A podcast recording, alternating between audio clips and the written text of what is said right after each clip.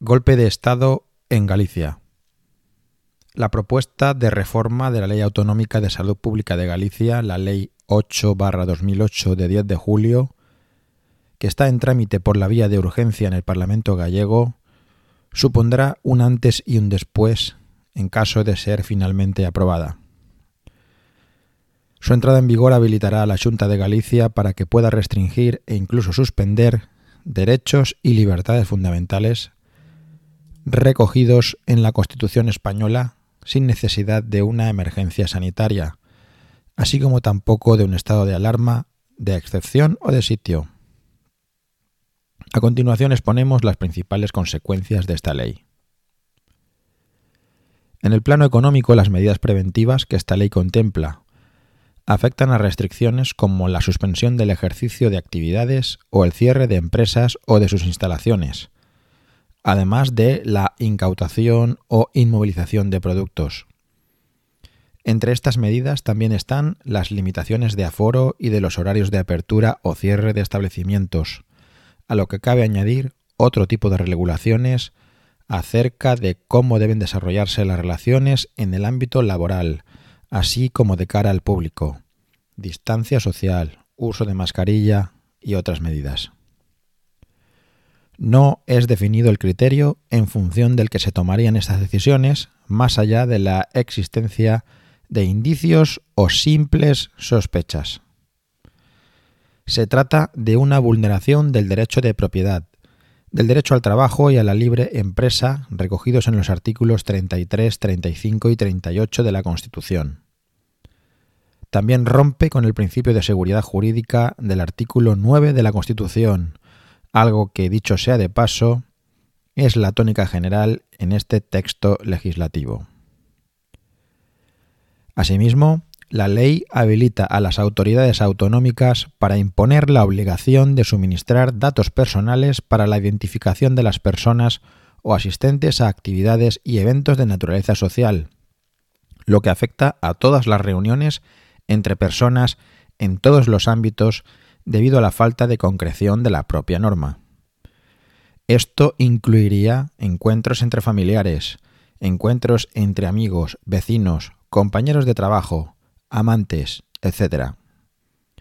Juntamente con esto, la ley hace una mención expresa a los establecimientos abiertos al público y consecuentemente los servicios que pueda prestar una empresa, tal y como podría ocurrir en el caso de bodas, comidas, cenas, fiestas, banquetes, etc., así como comercios de todo tipo, lo cual exigiría la identificación de todos los asistentes con la recogida de sus datos personales y de contacto. Sin embargo, no son definidos los mecanismos que serían utilizados para gestionar y almacenar la información recabada y asegurar que no recibiesen ningún uso diferente al establecido por la propia ley. Además, tal y como estipula la ley, la Administración Autonómica gallega podrá ordenar a los ciudadanos la prestación de servicios personales sin ningún tipo de contraprestación, así como reservarse cualquier otra medida que considere oportuna y que no es especificada. En el ámbito sanitario, la ley habilita a la Junta de Galicia para imponer medidas de carácter preventivo que impliquen el reconocimiento, tratamiento, hospitalización o control de las personas a partir de meras sospechas. No es concretado ni determinado quién y cómo se hace una evaluación de los posibles riesgos para la salud pública que habiliten la aplicación de las medidas contempladas. Estas medidas incluyen el control de personas enfermas con su aislamiento en su domicilio, internamiento en centro hospitalario o el aislamiento o internamiento en otro lugar adecuado para tal fin. Esto último, el internamiento forzoso, abre la puerta a la creación de centros de internamiento que perfectamente podrían desembocar en la aparición de campos de concentración.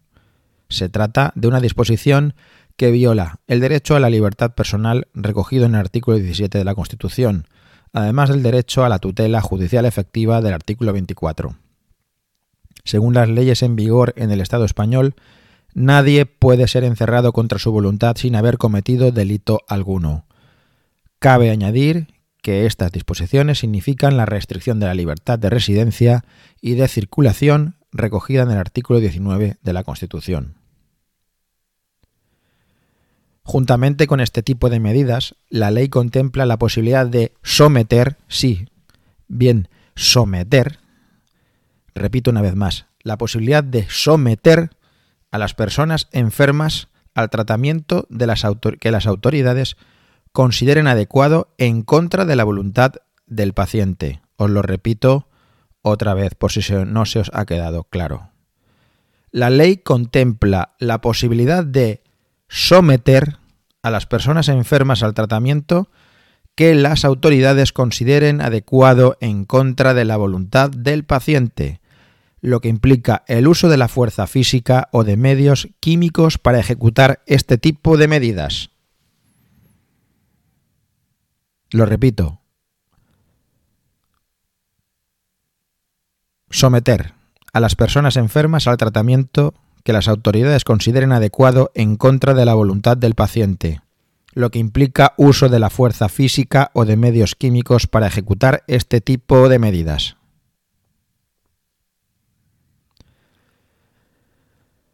Estas disposiciones son una violación de la autonomía del paciente recogida en la Ley 41-2002 del 14 de noviembre, así como el Convenio Internacional de Biomedicina de Oviedo de 1997 y en la Declaración de París de 2005 sobre biomedicina y experimentación asumida por la UNESCO.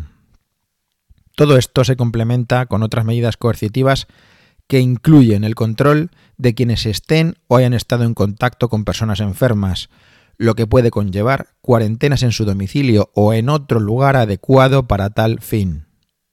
Lo repito, o en otro lugar adecuado para tal fin. El criterio utilizado en estos casos es el de la mera sospecha. Lo repito, el criterio utilizado en estos casos es el de la mera sospecha. En general, la reforma planteada por el Partido Popular implica una permanente vulneración de la autonomía del paciente. Un ejemplo más de esto es su sometimiento a observación o a medidas de vigilancia de su estado de salud, así como el examen médico o el sometimiento a pruebas diagnósticas, tanto en casos de personas que pueden presentar síntomas compatibles con la enfermedad transmisible de la que se le trate, como de personas de las que existan indicios por los que se pueda suponer, a juicio de las autoridades, un riesgo de transmisión de la enfermedad. En ningún caso se concreta con claridad el criterio que conducirán las intervenciones médico-sanitarias. Tampoco hay una definición y clarificación de lo que se entiende por riesgo inminente y extraordinario, lo que dota a las autoridades de un elevado grado de discrecionalidad a la hora de tomar decisiones y por tanto facilita la arbitrariedad. Tampoco es definido un criterio claro acerca de cómo diferenciar a las personas enfermas de las personas sanas, ni mucho menos las pruebas o procedimientos en función de los que establecer dicha distinción. Asimismo, la posibilidad de imponer medidas profilácticas como tratamientos o la vacunación obligatoria son contempladas en esta ley, lo que, una vez más, supone una flagrante vulneración de la autonomía del paciente y de los principios éticos que definen los códigos deontológicos de la medicina. Con todo esto, se violan las leyes y convenios internacionales antes citados.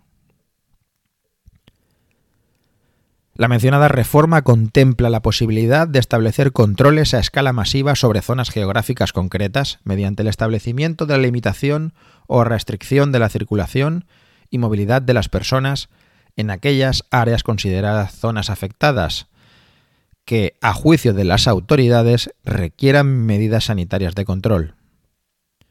Esto también incluye lugares o espacios concretos dentro de dichas áreas, además del establecimiento de toques de queda a través de restricciones horarias a la circulación, lo que constituye una vulneración del artículo 19 de la Constitución. Además, estas medidas también incluyen los cierres perimetrales y la restricción, e incluso suspensión, del derecho de reunión recogido en el artículo 21 de la Constitución.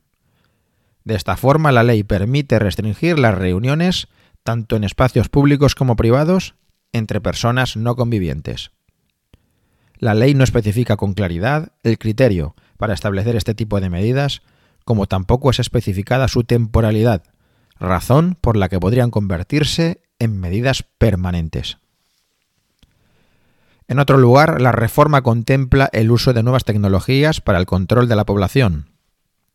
Esto es lo que sucede, por ejemplo, con la creación y desarrollo de sistemas de información y aplicaciones para dispositivos móviles para disponer de datos con los que rastrear a las personas a través de la identificación de contactos.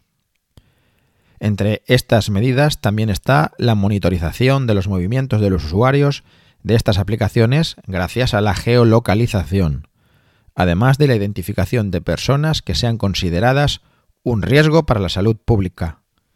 La ley no establece en ningún caso los mecanismos mediante los que sería tratada y almacenada la información recabada, lo que atenta contra el derecho a la intimidad de las personas recogido en el artículo 18 de la Constitución. Para implementar esta ley se contemplan tres medidas fundamentales. La primera de ellas es la posibilidad de someter repito, la posibilidad de someter a un mando único a todos los funcionarios de las diferentes administraciones, incluidas las policías, que adoptarían así la condición de autoridad sanitaria para la ejecución de las disposiciones que recoge la ley. Cabe apuntar que algo así habilitaría a funcionarios que nada tienen que ver con el ámbito sanitario para tomar decisiones muy graves sobre los derechos y libertades fundamentales. La segunda es un régimen sancionador que establece multas que ascienden hasta los 600.000 euros para aquellas personas que incumplen las medidas adoptadas por las autoridades sanitarias contempladas en esta ley. Estas sanciones se dividen en tres categorías, leves, graves y muy graves, pero en ningún caso es establecido un criterio claro que diferencie el grado de gravedad de las infracciones. En cualquier caso, la propia ley manifiesta una clara y evidente naturaleza represiva al ser objeto de castigo el ejercicio de derechos fundamentales recogidos en la Constitución. Huelga decir que la palabra sanción aparece en 79 ocasiones en este texto legal. Y la tercera es la supresión del procedimiento administrativo. Con ella queda eliminada la tramitación de expediente, lo que elimina la audiencia ante un juez y por tanto el derecho a la defensa. De esta manera, el juez se limita a ratificar las medidas de la Administración y se regresa así a una situación semejante a la que existía durante el franquismo con las sanciones de plano, que consistían en multas que la Administración imponía sin expediente previo y sin audiencia. En este caso, con el agravante de que la supresión del procedimiento administrativo no solo afecta al proceso sancionador, sino también a la suspensión de derechos y libertades fundamentales. La ley no solo restringe, sino que suspende los derechos fundamentales y las libertades públicas. Sin embargo, la restricción o suspensión de estos derechos y libertades son competencia del Gobierno central junto al Congreso, según los casos dispuestos por la propia Constitución. Estos son, a efectos de suspensión, los estados de excepción y de sitio, artículo 55 de la Constitución española, y a efectos de restricción, los estados de alarma, artículo 116 de la Constitución española y la Ley Orgánica 4-1981 de 1 de junio. Los derechos y libertades que esta ley suspende o restringe significativamente, de forma ordinaria y sin ninguna limitación temporal, son la libertad personal, artículo 17 de la Constitución española, la libertad de culto e ideológica al restringir el derecho de reunión, artículo 16 de la Constitución española, el derecho a la intimidad e inviolabilidad del domicilio, artículo 18 de la Constitución española, la libertad de residencia y circulación, artículo 19 de la Constitución española, el derecho de reunión, artículo 21 de la Constitución española, el derecho a la tutela judicial efectiva, artículo 24 de la Constitución española, el derecho a la propiedad, artículo 33 de la Constitución española, el derecho al trabajo, artículo 35 de la Constitución española, y la libertad de empresa, artículo 38 de la Constitución española. Esto significa que la Junta de Galicia asumiría unos poderes que no le corresponden, lo que en la práctica es un golpe de Estado. Además de lo antes expuesto, la ley produce gran inseguridad jurídica, al basar en meras sospechas la mayoría de las medidas que contempla. Tampoco define un criterio claro para la aplicación de estas medidas y brinda así a las autoridades un elevado nivel de discrecionalidad en la toma de decisiones, lo que conllevaría asimismo la implantación de la arbitrariedad como norma general en este trato de las autoridades con la población. A esto hay que añadir la indeterminación de muchas medidas que son contempladas e igualmente la indefinición de conceptos que son utilizados para adoptar estas medidas como son los de riesgo y urgencia, y que se prestan a una valoración subjetiva. Esta ley abre así la puerta al establecimiento de un régimen de terror, en el que toda la población estará a merced de unas autoridades provistas de poderes extraordinarios que podrían utilizar discrecionalmente y sin restricción alguna, y cuya única limitación serían los medios materiales y organizativos de los que dispusiesen. En nombre de la salud pública, son suspendidos de forma permanente los derechos y libertades fundamentales, lo que no sólo contraviene el ordenamiento constitucional, sino también cualquier principio del derecho natural. A tenor de todo lo hasta ahora expuesto, la mencionada ley puede ser considerada con toda justicia una declaración de guerra contra la sociedad, contra sus derechos y contra sus libertades, lo que exige una respuesta popular firme y contundente contra las instituciones que impulsan esta iniciativa, así como contra sus responsables políticos. Una respuesta que exige la máxima vehemencia y determinación en todos los ámbitos, y muy especialmente contra quienes traten de aplicarla si finalmente es aprobada y entra en vigor. Bueno amigos, pues esta ley es la que se aprueba hoy, hoy martes día 23 de febrero de 2021. Estoy grabando esto a las 11 de la noche. Y esto es lo que se ha aprobado hoy con mayoría absoluta del Partido Popular eh, en el Parlamento gallego. Esto es por lo que hace unos días algunos valientes protestaron en una manifestación en Santiago de Compostela y se les trata de negacionistas, de locos, fumados, conspiranoicos, eh, y bueno, todo tipo de, desagravios y, y adjetivos hacia el descrédito. No tengo más que opinar, podría opinar, pero realmente este texto que os acabo de, de, leer creo que está bastante bien fundamentado. Y ahí lo dejo para que saquéis vuestras propias conclusiones. Yo realmente como, como médico eh, no puedo entender nada, cada vez entiendo menos lo que está sucediendo en este país y los, derroteros hacia los que nos estamos moviendo. Lo grabo con mucha tristeza, lo lamento muchísimo. Eh, quien me conoce, quien me sigue, sabe que yo hace mucho tiempo estoy defendiendo la idea de que esto no es una crisis sanitaria, de que la crisis sanitaria es solo una herramienta que se está utilizando para otros fines. Me da mucha tristeza de que la gente en este país no se esté dando cuenta de ello y van a tener que empezar a ponerse en funcionamiento y aplicación leyes como esta ley que os acabo de describir y empezar la gente a tenerla que sufrir en sus carnes para que a lo mejor empiecen a darse cuenta de qué es lo que están permitiendo, o mejor dicho, de qué es lo que han permitido ya, porque esto está aprobado y esto va a entrar en vigor. Y, y sí, se podrá recurrir, se podrá pelear, pero va a entrar en vigor y puede empezar a aplicarlo prácticamente ya. Esto ha sucedido, es una realidad y, y es lo que hay. Y y es lo que va a empezar a pasar. Llegarán hasta donde nosotros les dejemos cada uno, cada uno verá. Yo grabo esto con, con enorme tristeza eh, y no quiero... No quiero hacer más valoraciones, yo prefiero que cada uno saque sus, sus conclusiones, pero quien me conoce sabe quién soy y lo que hago y a lo que me dedico.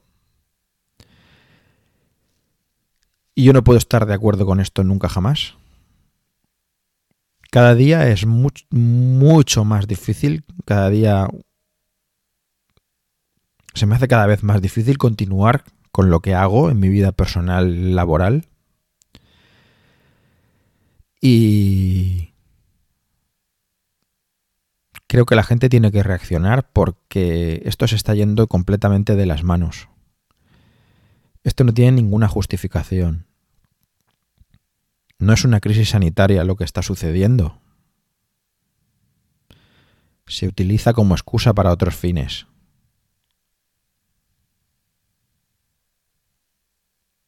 Nuestros hijos lo van a pagar muy caro. Nosotros vamos a padecer, pero ellos posiblemente sí que van a saber lo que es padecer de verdad. Me podéis tomar por loco o por lo que os dé la gana. Pero yo aquí os digo lo que me dicta mi conciencia. Este no es el camino. En fin, ahí os lo dejo.